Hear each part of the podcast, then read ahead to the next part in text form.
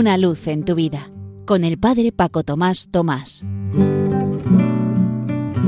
Queridos amigos de Radio María, os saludo desde la parroquia San José de las Matas, cerca de Madrid. Si recordáis, a primeros de mes nos habíamos propuesto vivir estas semanas una frase del Evangelio, muy adecuada, por cierto, para la cuaresma, siempre la palabra de Dios y más esta que habíamos fijado, que era una frase del Padre nuestro. Perdona nuestras ofensas como también nosotros perdonamos a los que nos ofenden. Y llegado el final del mes sería bueno, bonito y recomendable que pudiéramos compartir con las personas que queremos o que nos puedan entender cómo hemos vivido esa frase del Evangelio y qué ocasiones hemos tenido de ponerla en práctica, no para que tu mano derecha sepa lo que hace tu izquierda, no, sino para que viendo esas buenas obras juntos demos gloria al Padre Celestial.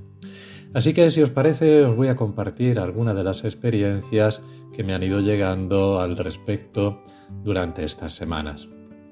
Un amigo me decía, desde que me he jubilado salgo a pasear con mi esposa todos los días, rezamos el rosario, pedimos y damos gracias a Dios por nuestros hijos y las personas necesitadas. En cuanto a mí, Sigo luchando para olvidar determinadas situaciones vividas, sobre todo en el trabajo, y perdonar a algunas personas. Bien dice la palabra que has propuesto para este mes, perdona nuestras ofensas como también nosotros perdonamos. Es mi lucha y pido al Señor que me ayude a superarlo. Gracias por enviarme esa palabra y las reflexiones.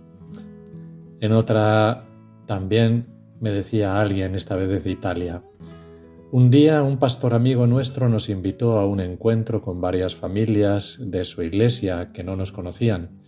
Habíamos llevado cosas para compartir en la comida, pero esas familias nos dieron a entender que no les gustaba ese encuentro. Con delicadeza, mi esposa les dio a probar algunas especialidades que había preparado y al final comimos juntos. Después de comer empezaron a decir los defectos que veían en nuestra iglesia. No queriendo nosotros entrar en una guerra verbal, dijimos, ¿qué defecto o diferencia entre nuestras iglesias puede impedir que nos queramos? Ellos, acostumbrados a atacar continuamente, se quedaron asombrados y desarmados con una respuesta así.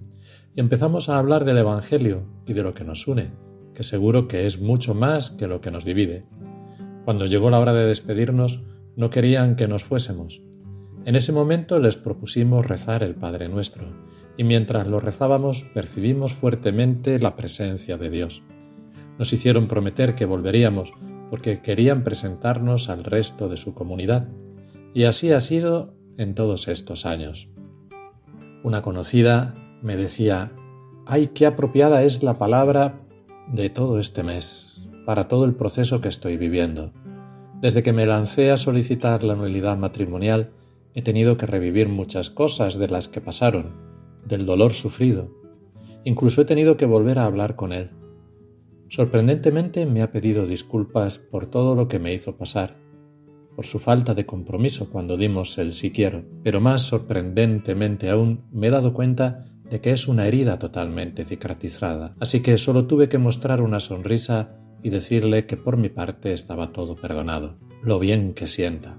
Bueno, pues que estas experiencias y otras que cada uno hayamos podido vivir, así como este ratito que acabamos de pasar juntos, sea para lo que tiene que ser cada cosa en esta vida, para gloria y alabanza de Dios.